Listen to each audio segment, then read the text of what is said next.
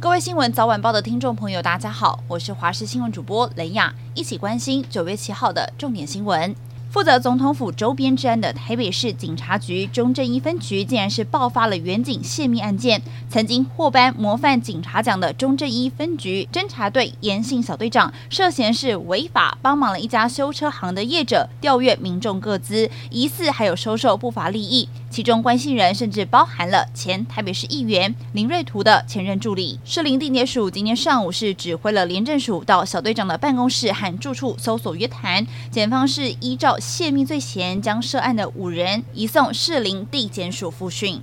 台北市议员徐巧芯今天早上是针对了农业部进口鸡蛋争议到台北地检署提告。部长陈吉仲涉嫌贪污图利，蓝营也持续质疑农业部和超司的合约内容，包含执行时间从三月一号开始，但当时停业的超司三月二号才申请复业。还有农业部表示，采购的钱则是由业者代垫，可是合约上却写着由乙方，也就是超司代收转付。超思则是透过书面澄清，因为得知消息之后才复业，并没有内线交易，也坦言是有先垫付贷款，最高曾垫超过一亿元。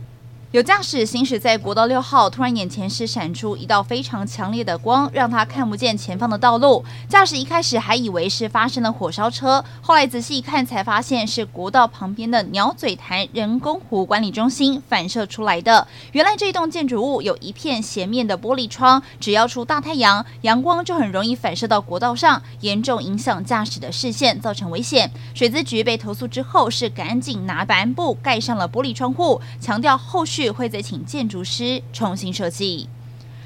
泰鲁格事件发生两年，日前却在残留的车厢当中发现疑似是罹难者的头盖骨，引起外界的哗然。台铁是扩大的搜索，又找到了其他的遗骸，包含像是牙齿和其他遗物。行政院昨天也发出了新闻稿，表示会致上最诚挚的歉意。今天会后记者会被问到该如何致上歉意时，台铁局长杜威却说会用通讯软体传讯息或者是打电话的方式道歉，被外界认为根本是毫无诚意。就在经过四个小时之后，杜维是再次召开记者会，并且再次道歉，表示会请同仁亲自向家属道歉。日本杰尼斯事务所七号下午是举行记者会，现任的社长藤岛朱莉景子承认已故的创办人强尼喜多川长期性侵旗下的艺人，哽咽地宣布卸任。藤岛朱莉景子是强尼喜多川的外甥女。杰尼斯创办人长期性侵练习生与工作人员，调查的结果是指向长期以来是被藤岛朱莉景子掩盖。尽管藤岛辞去了社长，但他表示为了负起责任，会继续以董事身份处理救济措施。而杰尼斯事务所社长一职则是会交给东山纪之。东山目前仍旧是艺人，他表示今年之内会从演艺圈隐退，专心经营事务所。